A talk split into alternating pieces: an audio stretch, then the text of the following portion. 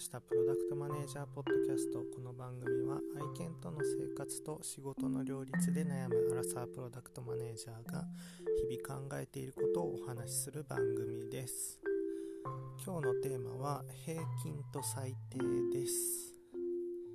平均と最低。これ何の話か。何言ってんだってか。時かもしれないですけれども。えっと私がいつも意識しているものですね。平均と最低。平均と最低を引き上げると自然と最高値も引き上がるのであの平均と最低を引き上げるっていうのを結構意識することが多いです。で特に意識するのが自分のアウトプットですね。クオリティとかスピードとかの平均ラインと最低ラインを引き上げるっていうことを意識しています。なぜ今日このテーマを選んだかというと今日ちょっと頭痛くてですね仕事全然はかどらないんですね。なんかちょっと体調が悪くてうーんわかんないですけど喋ってる声も他の回とは違うかもしれない。話し方がぼーっとしてそう みたいな。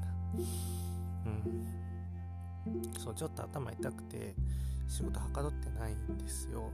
で仕事がはかどってない時でも他の人よりよりより良いクオリティだったりスピードのアウトプットが出せるようになっていればうんまあ体調悪い悪かったとしても特に問題ないじゃないですか。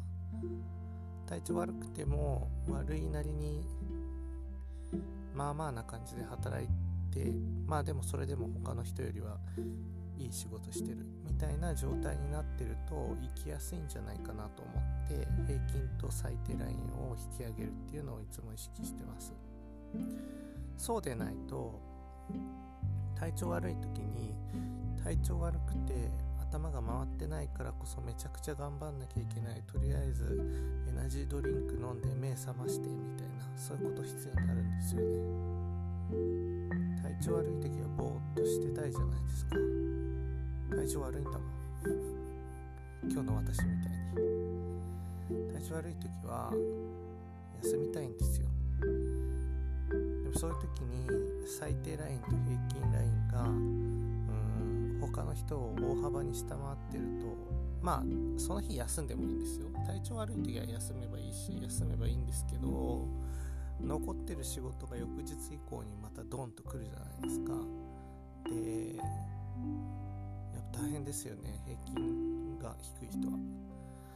だからうんなんか仕事に全集中でみたいな感じでトップラインを伸ばすみたいなことはあんまり意識しないんですけどそこって自然に上がってくもんだし頑張ってればそうじゃなくてベストを尽くせない環境とか体調とか何らかの理由で自分が100%でなくてもそれでも他の人と比べたらいい仕事してるよねっていううーん実力をつけるっていうのが社会人社会人としてとか偉そうだな。何て言えばいいんだろう。キャリアを作る上では重要かなと思って。出世するとか。レジュメビルディングとか。はい。